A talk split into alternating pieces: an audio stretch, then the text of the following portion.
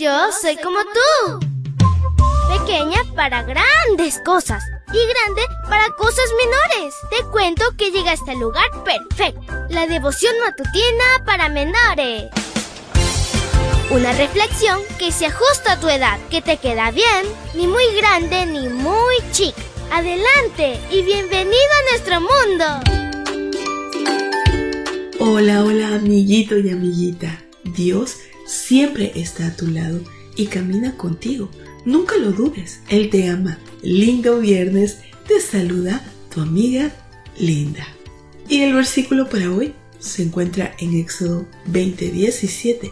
Búscalo en tu Biblia y lo lees junto conmigo. Dice así, no codicies la casa de tu prójimo, no codicies su mujer, ni su esclavo, ni su esclava, ni su buey, ni su asno, ni nada que le pertenezca.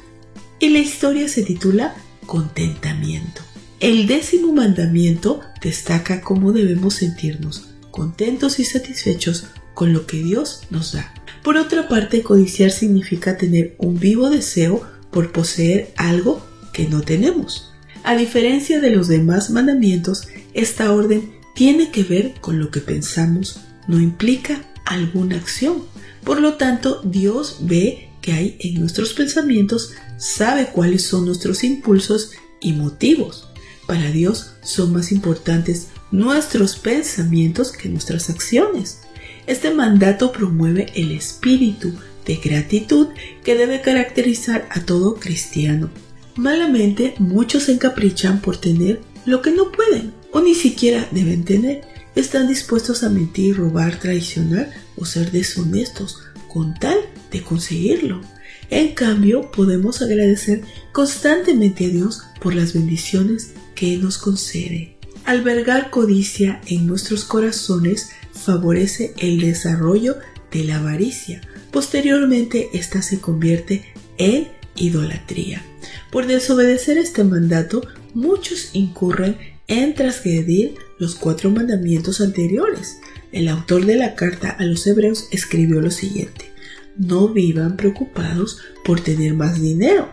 Estén contentos con lo que tienen, porque Dios ha dicho en la Biblia, nunca te dejaré desamparado. Hebreos 13:5. Agradece a Dios por todo lo que te da. Incluso comparte las bendiciones que te ha otorgado.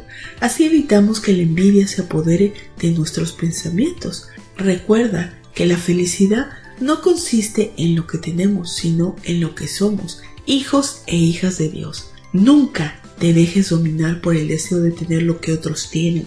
Reconoce que todo lo que le pertenece a otra persona debe considerarse sagrado. No te dejes influenciar por la publicidad que ensalza el materialismo y el narcisismo al punto de desear vestir lo último de la moda o usar el más reciente de los teléfonos inteligentes. Estos pensamientos fomentan la envidia y esta conduce a la baja autoestima, la soledad y la tristeza. En realidad, algunas cosas las tendrás en el momento oportuno y otras no, pero lo importante es vivir agradecido y contento. Según el apóstol Pablo, basta tener ropa y comida para contarnos entre los afortunados. Primera de Timoteo 6, 8.